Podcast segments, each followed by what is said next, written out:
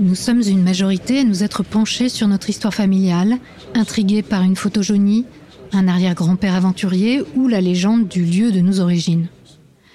Outre l'exaltation que peut procurer cette chasse au trésor, faire connaissance avec celles et ceux qui nous ont précédés, c'est sans doute aussi en savoir un peu plus sur soi.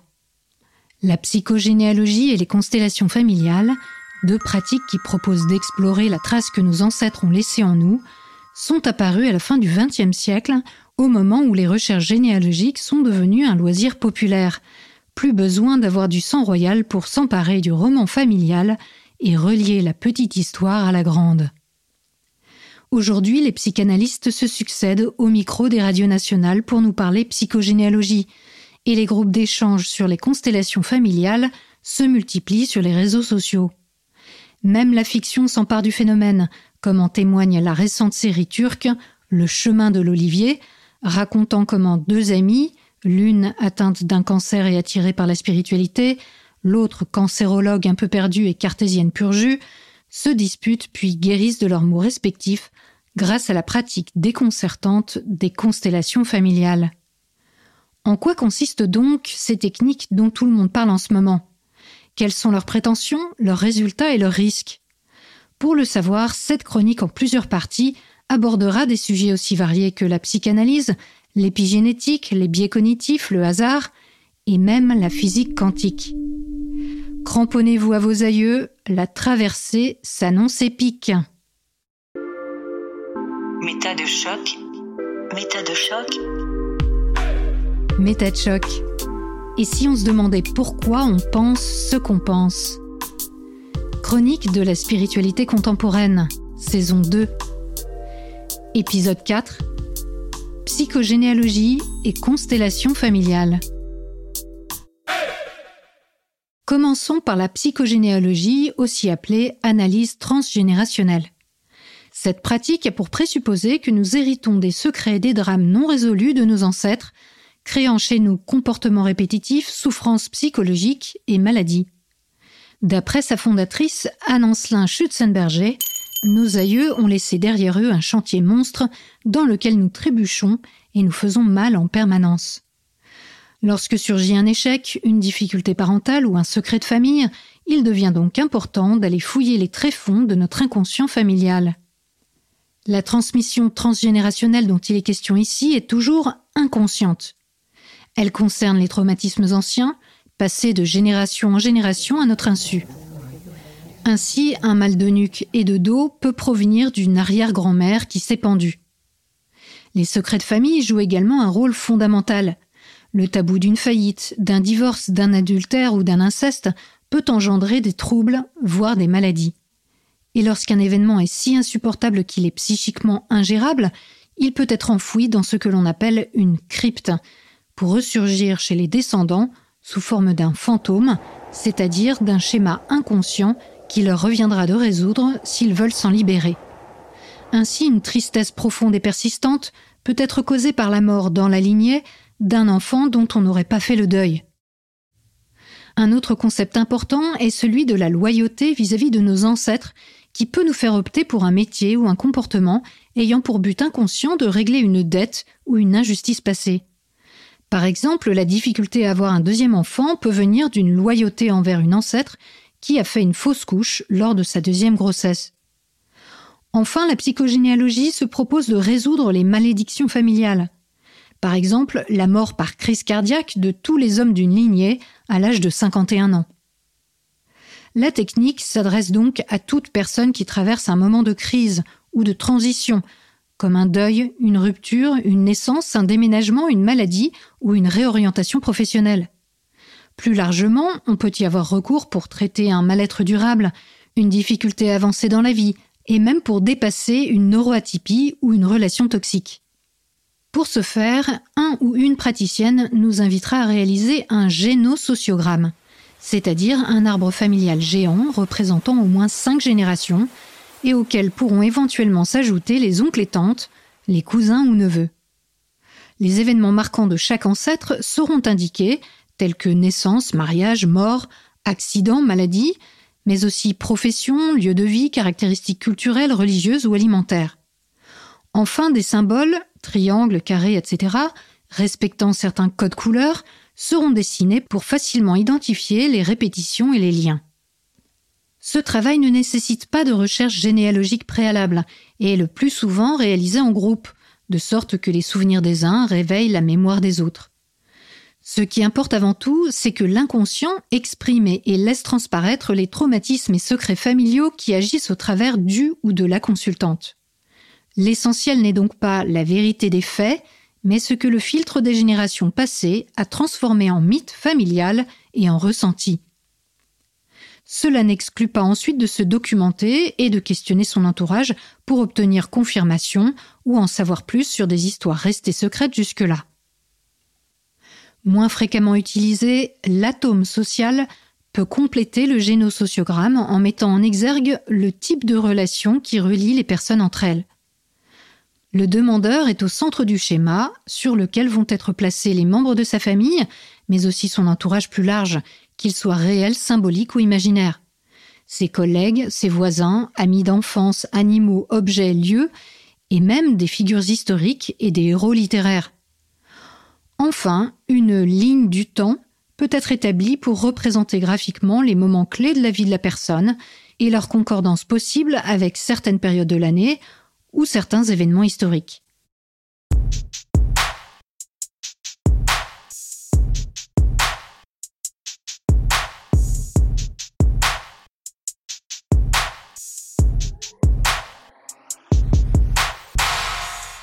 Ces différentes représentations servent de support au décryptage psychogénéalogique. Une attention toute particulière est portée aux prénoms et surnoms. Leur répétition dans l'arbre sera le signe d'un lien sous-jacent. L'étymologie ou l'histoire d'un prénom peut également nous orienter. Par exemple, Marie, symbole de pureté et de virginité, peut renvoyer au secret d'un enfant illégitime. Valérie évoquait la maladie, Lucie le besoin de faire la lumière sur un secret. D'autres prénoms pourront être lus à l'aune de la langue des oiseaux, qui attribue un message aux sonorités des mots. Par exemple, Denis est dans le déni. Gisèle a quelqu'un qui gît en elle. Odette porte une dette non réglée. Geneviève a un problème de féminité parce que je ne vis Ève. Ève comme Adam et Ève. Et les prénoms en X, comme Félix ou Alexandre, peuvent être liés à un accouchement sous X. De surcroît, toute récurrence de date au sein de son propre parcours de vie et avec celui de certains ancêtres est à prendre très au sérieux, parce qu'elle témoigne d'un lien inconscient, d'une loyauté. Les professions, elles aussi, permettent d'éclairer certains poids familiaux et une mission inconsciente de réparation ou de mémoire. Les métiers liés à l'enfance, par exemple, peuvent renvoyer à un abandon. Les métiers de la santé à la nécessité de briser une malédiction familiale, les métiers de la finance permettent de régler symboliquement une dette, les métiers de la loi de réparer une injustice, les métiers de l'information de répondre à un secret indicible. Enfin, certains lieux et objets chargés de mémoire peuvent entrer dans l'équation. Globalement, il est primordial que ce soit le ou la consultante qui établisse les liens et non qu'il lui soit indiqué. De son côté, le ou la praticienne scrute les messages non verbaux, inflexion de la voix, raclement de gorge, respiration, larmes ou posture, et peut éventuellement y ajouter une analyse de rêve. Une attention toute particulière est portée sur les mots employés, pour en déceler le sens caché. Par exemple, la naissance peut être comprise comme là où naît le sens, l'envie comme le fait d'être en vie, et quelqu'un de maudit comme la victime d'un mot dit. Cette manière d'interpréter le langage, inspirée de la psychanalyse lacanienne, a notamment été popularisée par Jacques Salomé et son livre Pour ne plus vivre sur la planète Terre, T-A-I-R-E. C'est sur la base de tous ces indices que le praticien va poser un diagnostic. Le premier d'entre eux et le plus connu, c'est le syndrome d'anniversaire. Ces symptômes de somatisation ou de mal-être se manifestent au moment de la date anniversaire d'un événement traumatique transmis de génération en génération.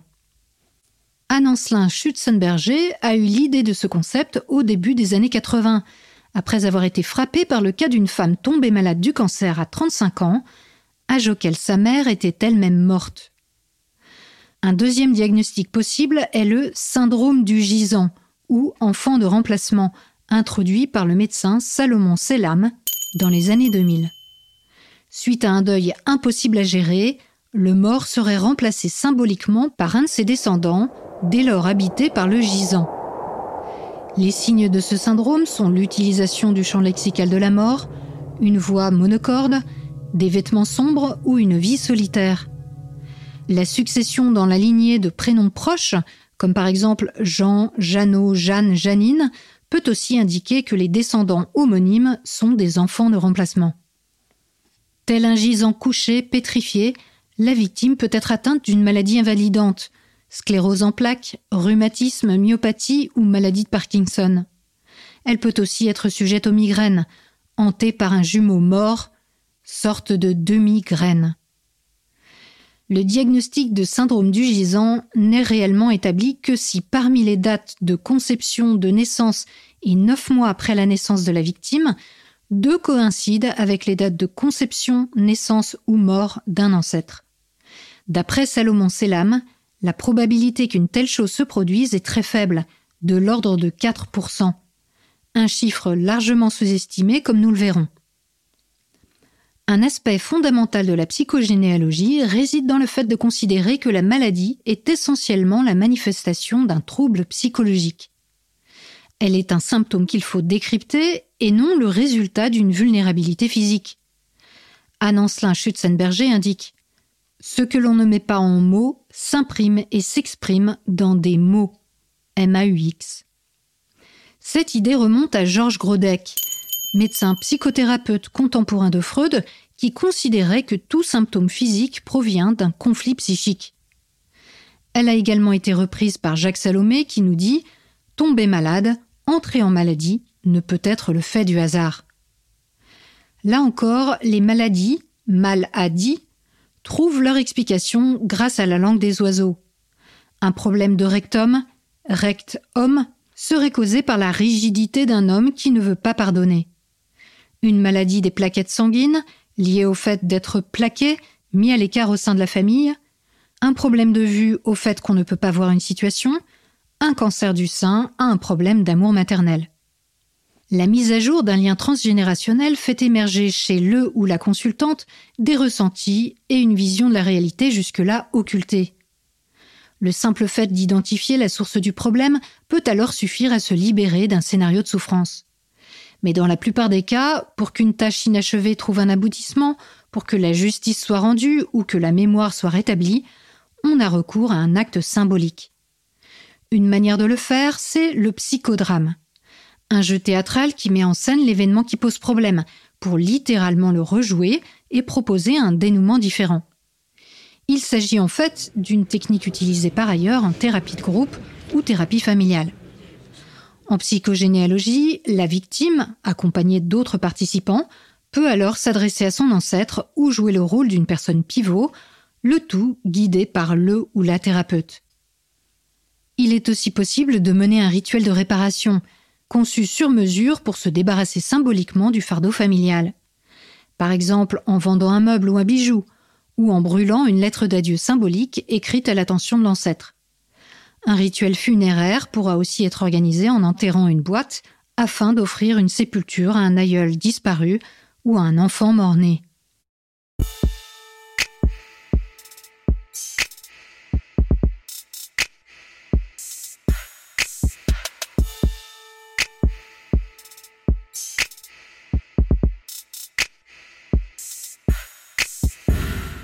Depuis ses prémices dans les années 70, la psychogénéalogie a connu une ascension fulgurante, au point d'être autant présente dans les milieux de la psychothérapie et du médico-social que du développement personnel.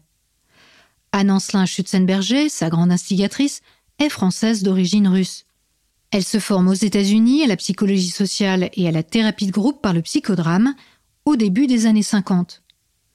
De retour en France, elle entame une psychanalyse qui l'amènera sur le divan de Françoise Dolto.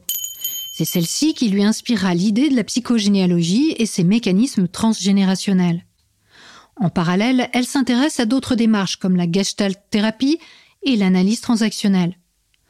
Dans les années 70, elle présente une thèse de doctorat sur la dynamique des groupes, puis une deuxième sur la communication non verbale, et est nommée professeure émérite à l'Université de Nice. Il est important de préciser qu'Anne Ancelin Schutzenberger n'a jamais publié d'articles scientifiques, ni encadré de travaux d'étudiants. C'est donc dans un cadre non académique qu'elle va développer la psychogénéalogie. À cette époque, elle accompagne des malades du cancer et leurs familles et devient sensible à l'idée pseudo-scientifique développée par l'américain Oscar Simonton, selon laquelle le cancer pourrait être guéri par la relaxation et la projection d'idées. Pensant trouver confirmation de cette théorie dans ses années d'accompagnement, elle publie en 1985 le livre Vouloir guérir. Il faudra attendre 1993 et la sortie de son best-seller Aïe mes aïeux, vendu à 400 000 exemplaires, pour que son concept de boucle de répétition transgénérationnelle des traumatismes rencontre le grand public. Dans les années 2000, Anne Ancelin Schutzenberger diffusera ses enseignements en Amérique du Sud, en Australie et dans différents pays d'Europe. En parallèle, elle publiera des ouvrages à grand tirage jusqu'à sa mort en 2018. À l'occasion de ses apparitions médiatiques, la thérapeute affirme qu'un traumatisme peut se transmettre sur mille ans. À l'appui de cette thèse, elle cite l'exemple d'une femme qui n'arrivait pas à avoir d'enfants et dont la lignée de son père était militaire depuis les croisades. Or, il se trouve que les croisés tuaient des enfants arabes. À l'énonciation de ce fait, la femme se mit à hurler et demanda un rituel réparateur consistant à faire chanter une berceuse en arabe par une sage-femme présente dans la salle. Anne Ancelin Schutzenberger clôt le récit en précisant que la femme a finalement eu un enfant un an plus tard. Au milieu des années 2000, elle affirme également que la guerre qui fait alors rage au Kosovo pourrait être résolue assez simplement. Par un pardon ou un acte symbolique de contrition au sujet de l'offensive ottomane lancée en 1389 et qui est à l'origine d'une cascade de conflits dans la région. Elle le dit et le répète, l'inconscient a bonne mémoire. Pour légitimer son approche, elle met régulièrement en avant le fait que toutes les traditions évoquent l'action d'esprit, d'anges ou d'ancêtres dans le monde des vivants. Elle cite également un passage de Jérémie dans l'Ancien Testament. Les parents ont mangé des raisins trop verts et les dents des enfants en ont été agacées. Les thèses défendues par Anne-Ancelin Schutzenberger peuvent être rapprochées de celles du psychanalyste Carl Gustav Jung, qui développa au début du XXe siècle les concepts d'inconscient collectif et de synchronicité, l'idée selon laquelle une coïncidence entre deux événements sans lien causal évident est signifiante.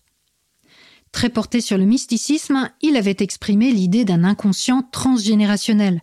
Je cite Notre âme révèle également les traces de son passé et de son avenir ancestral. Jung pensait par exemple qu'il lui revenait de finir le travail que Goethe, son arrière-arrière-grand-père supposé, n'avait pas terminé, faisant ainsi référence à l'ombre planante du Faust de son aïeul. Quelques années auparavant, son frère ennemi, Sigmund Freud, écrivait dans Totem et Tabou Nous postulons l'existence d'une âme collective et la possibilité qu'un sentiment se transmette de génération en génération, se rattachant à une faute dont les hommes n'ont plus conscience et le moindre souvenir. Rappelons ici que toutes ces hypothèses psychanalytiques n'ont jamais pu être prouvées. Pour en savoir plus ou vous rafraîchir la mémoire sur le sujet, je ne peux que vous conseiller la passionnante série Shocking Que vaut la psychanalyse?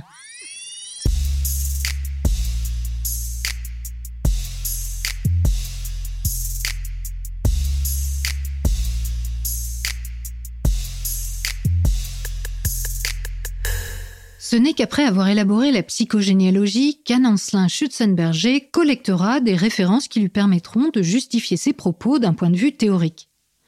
Elle convoque par exemple les concepts des psychanalystes français d'origine hongroise Nicolas Abraham et Maria Turek qui, ayant été confrontés à des patients qui ne comprenaient pas les raisons de certains de leurs propres comportements, inventent à la fin des années 70 les notions de crypte, enfouissement psychique d'un événement non dissible, et de fantômes, structure inconsciente transmise aux générations suivantes. Elles seront intégrées à la psychogénéalogie au prix de raccourcis réducteurs. De même, Anne Ancelin Schutzenberger reprend les concepts de dette et de loyauté développés par le psychiatre américain d'origine hongroise lui aussi, Ivan Bossormeni Nagy, pionnier de la thérapie familiale, en les simplifiant pour qu'ils collent à sa vision d'une transmission inconsciente. Autre précision importante, malgré des références fréquentes faites aux thérapies systémiques et familiales, la psychogénéalogie s'appuie très majoritairement sur le modèle théorique de la psychanalyse. Or, contrairement aux premières, qui sont fondées sur les résultats de la recherche scientifique, les théories psychanalytiques ne s'appuient que sur des observations et interprétations personnelles de praticiens. En témoignent les affirmations de la psychanalyste Françoise Dolto, à l'origine des réflexions d'Anne Ancelin Schutzenberger. Dans les années 70-80, Dolto disait par exemple Dans une famille, les enfants et les chiens savent tout, toujours, et surtout ce qu'on ne dit pas. Ou bien Ce qui est tu à la première génération, la seconde la porte dans son corps. D'après elle, il faudrait trois générations pour qu'apparaisse une psychose chez l'enfant. Le problème, c'est qu'aucune de ces affirmations n'est fondée sur une étude méthodique des patients. Par ailleurs, on trouve dans la pratique thérapeutique de Françoise Dolto un recours fréquent aux actes symboliques réparateurs. Elle faisait par exemple écrire à ses patients une lettre formalisant leurs problèmes qu'ils devaient ensuite brûler ou enterrer dans un cimetière. Elle considérait aussi que les angines à répétition étaient signe d'un abandon et les otites celui d'un désir chez l'enfant de ne pas entendre.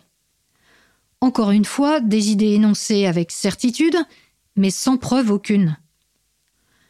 Les promesses de la psychogénéalogie sont nombreuses et particulièrement grandes. Pour qui aura le courage de se confronter à ses peurs et aux traumatismes passés, elle est présentée comme un chemin de guérison et de transformation personnelle, permettant par la même occasion de rompre le cycle des répétitions pour les générations futures. La thérapie transgénérationnelle est donc préconisée pour le traitement du stress, d'un état dépressif, de phobie, de comportements délirants, pour la résolution de traumas et même pour guérir de graves maladies comme le cancer ou la sclérose en plaques. Anne-Ancelin Schutzenberger annonçait tout de même avoir observé, je cite, l'arrêt de maladies gravissimes, comme parfois le cancer terminal où l'on voit, après un certain travail, les métastases et cellules cancéreuses disparaître à la suite d'un syndrome d'anniversaire et de loyauté familiale décodé. Si, comme nous l'avons vu, ces fondements théoriques sont plus de l'ordre de l'intuition personnelle que d'une démarche scientifique, il convient de ne pas s'arrêter à ce constat. Nous irons donc voir s'il existe des preuves de l'efficacité de cet outil, d'autant que ses défenseurs citent des études scientifiques qui, d'après eux, vont dans ce sens. Nous les étudierons de près dans un prochain volet.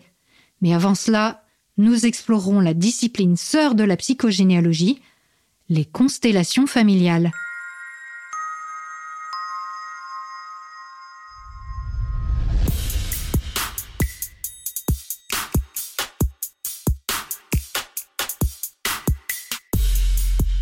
Pour approfondir ou vérifier tout ce qui vient d'être dit, n'hésitez pas à consulter les ressources mises à votre disposition sur la page de l'émission sur metachoc.fr. Un grand, grand merci à vous tous et toutes qui soutenez MetaChoc.